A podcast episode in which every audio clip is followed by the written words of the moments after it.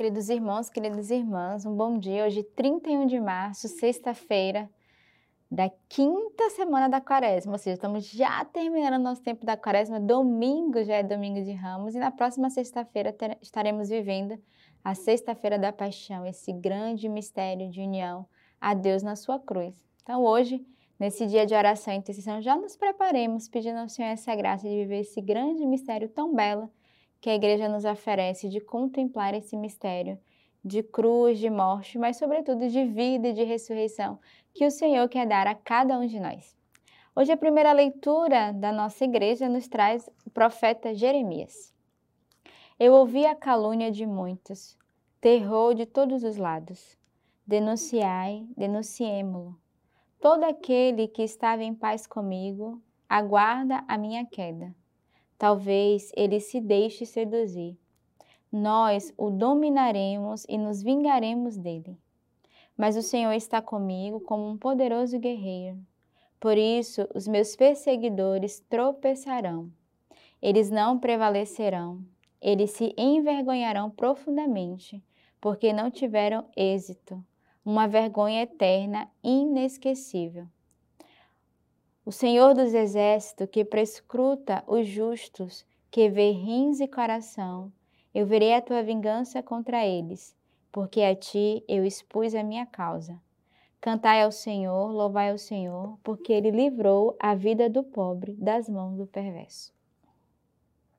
Então, o profeta Jeremias que vai anunciar, né, denunciar, mas que vai encorajar, vai nos exortar com essa palavra, o versículo 11, o Senhor está comigo como um poderoso guerreiro, por isso os meus perseguidores tropeçarão e eles não prevalecerão. Aqui é a promessa daqueles que estão unidos ao Senhor. O Senhor é esse Deus forte, esse Deus poderoso que combate por nós, que vai à nossa frente, que é esse valente guerreiro. E aqueles que são unidos a Deus, é, nenhum mal, é, nenhuma perseguição nos derrubará, porque o nosso coração é confiante na graça e na providência de Deus que nos ilumina e que nos dá o discernimento para vivermos as provações e as tentações que surgem no nosso dia a dia. Depois, a própria leitura vai nos é, exortar a entrar nesse coração de confiança, porque o Senhor é aquele que prescruta os justos, que vê os rins e o coração. Então, o Senhor é aquele que nos conhece por inteiro conhece a nossa alma mais do que nós mesmos. Deus nos conhece, Deus te conhece mais do que você mesma. E por isso, o Senhor sabe o desejo e a intenção do nosso coração. E por último, o profeta vai nos convidar a cantar os louvores do Senhor, porque ele nos livra diariamente da sua morte. Ele livra o pobre da mão do perverso. O Senhor livra cada um de nós. Se tivermos um coração pobre, humilde e confiante na graça de Deus, o Senhor é aquele protetor que nos livra das tentações, que nos livra do mal, do mal do pecado, do mal do próprio demônio que quer habitar muitas vezes na nossa família, no nosso lar, no meio de nós. O salmo de hoje é o salmo 17. Eu te amo, Senhor, minha força. Meu Salvador, tu me salvastes da violência. Senhor, é minha rocha e minha fortaleza quem me liberta é o meu Deus. Nele me abrigo, meu rochedo, meu escudo e minha força salvadora, minha torre forte e meu refúgio. Seja louvado, eu invoquei ao Senhor e fui salvo dos meus inimigos.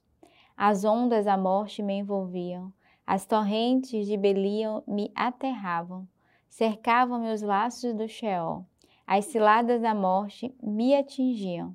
Na minha angústia, invoquei ao Senhor ao meu Deus lancei o meu grito. Do seu templo ele ouviu minha voz. Meu grito chegou aos meus ouvidos. É um salmo belo, é um salmo de profunda confiança do homem em Deus. Primeiro ele já começa se declarando: Eu te amo, Senhor, porque tu és a minha força. E aqui ele vai ver todos os verbos do que o Senhor é para cada um de nós: refúgio, fortaleza, libertador, protetor, abrigo, rochedo, escudo que nos salva, força salvadora, torre forte. Então, é um salmo para todos os dias nós rezarmos e reconhecermos que o Senhor, ele, de fato, ele é tudo isso e mais um pouco em nossa vida. É um convite a um coração confiante na graça de Deus. E ele vai dizer: Eu invoquei o Senhor e fui salvo. Aqui o salmista, ele vai testemunhar a salvação de Deus na sua vida. E nós devemos testemunhar diariamente que o Senhor nos salva dia após dia. Ele vai dizer: ainda que as ondas da morte tivessem me envolvido, ainda que eu tivesse caído na, na, na, no laço do Sheol, nas ciladas da morte, ainda que no meu coração habitasse uma angústia, eu invoquei ao Senhor, lancei um grito a Ele e Ele escutou a minha voz. Então, diante das angústias da tua alma, lança um grito de clamor confiante ao Senhor. Não de reclamação, dizendo, Senhor, por que, que eu passo por isso? Por que essa situação é difícil na minha vida? Mas um grito da alma que clama e que pede socorro, mas que já confia na graça que o Senhor vai realizar, assim como foi o salmista. O evangelho de hoje de São João. Os judeus, outra vez, apanharam pedras para apedrejá-lo. Jesus então lhe disse: Eu vos mostrei inúmeras boas obras vindo do Pai, por qual delas quereis lapidar-me? Os judeus lhe responderam: Não te lapidamos por causa de uma boa obra, mas por blasfêmia, porque, sendo apenas um homem, tu te fazes Deus. Jesus lhe respondeu: Não está escrito em vossa lei, eu disse, sois deuses? Se ela chama de deuses aqueles aos quais a palavra de Deus foi dirigida, e a Escritura não pode ser anulada? Aquele que o Pai consagrou e enviou ao mundo dizeis blasfêmias, porque disse: Sou filho de Deus. Se não faço as obras de meu Pai, não acrediteis em mim. Mas se as faço, mesmo que não acrediteis em mim, crede nas obras a fim de conhecerdes e conhecerdes sempre mais que o Pai está em mim e eu no Pai. Procuravam novamente prendê-lo, mas ele lhe escapou das mãos. Ele partiu de novo para o outro lado do Jordão, para o lugar onde João tinha anteriormente batizado, e aí permaneceu. Muitos vinham a ele e diziam: João não fez sinal algum, mas tudo o que João disse sobre ele era verdade, e muitos aí creram nele. Nesse evangelho a gente vê dois contrastes. primeiro dos judeus que perseguiam Jesus e que vão questioná-lo de diversas formas, né? que não acreditam é, na sua missão e que acham que ali ele está querendo ser Deus. Então há toda uma perseguição que já começa, já uma preparação para aquilo que nós iremos viver na Semana Santa. Né? A igreja vai preparando cada um de nós através das suas leituras, mas o outro lado, o povo que acreditava no Senhor, que era capaz de crer através do próprio testemunho de João né, Jesus que de um lado é perseguido e do outro, né, a, atravessar ali o Rio Jordão, ele encontra outros que creem e que acreditam pela simples presença e testemunho de João. E hoje nós, na sociedade, encontramos aqueles que creem e aqueles que não creem, aqueles que amam e aqueles que perseguem. Não só a Jesus, não só a religião, mas também cada um de nós. Temos sempre os dois lados, aqueles que nos acolhem, que nos amam, aqueles que vão de fato defender, vão acreditar, mas aqueles que vão nos julgar, que vão nos perseguir.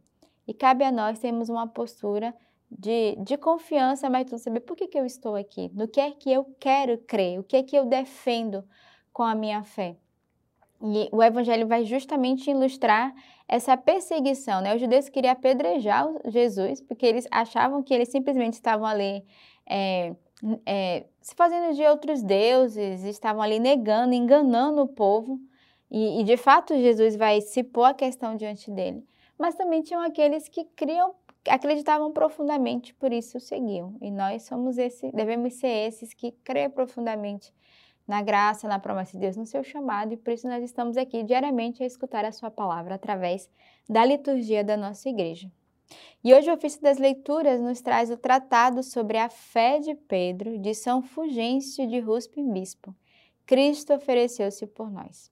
Então, eu te convido ao longo deste dia a rezar com essa leitura patrística e perceber esse mistério de Deus que se oferece, se ofereceu e se oferece diariamente por cada um de nós. Então, essa sexta-feira é um dia também que a igreja nos convida a viver a oração, a intercessão, o jejum. Então, busque também a confissão nesse dia já quero vos fazer um convite a viver o Retiro de Páscoa. Todas as nossas casas, não só aqui no Brasil, mas fora, estarão é, realizando o Retiro de Páscoa. Aqui na Missão do Rio de Janeiro, vamos começar um retiro já agora, a partir de domingo de Ramos, até o domingo de Páscoa. Então, você pode viver essa Semana Santa conosco, viver o Tríduo Pascal. Então, já prepara o teu coração de sexta-feira, já se organiza para que no final de semana, ao longo da semana, ou apenas no tríduo de quinta a domingo, você possa ver esse tempo de graça, beber desse mistério através do retiro que a nossa comunidade nos oferece. Que Deus os abençoe.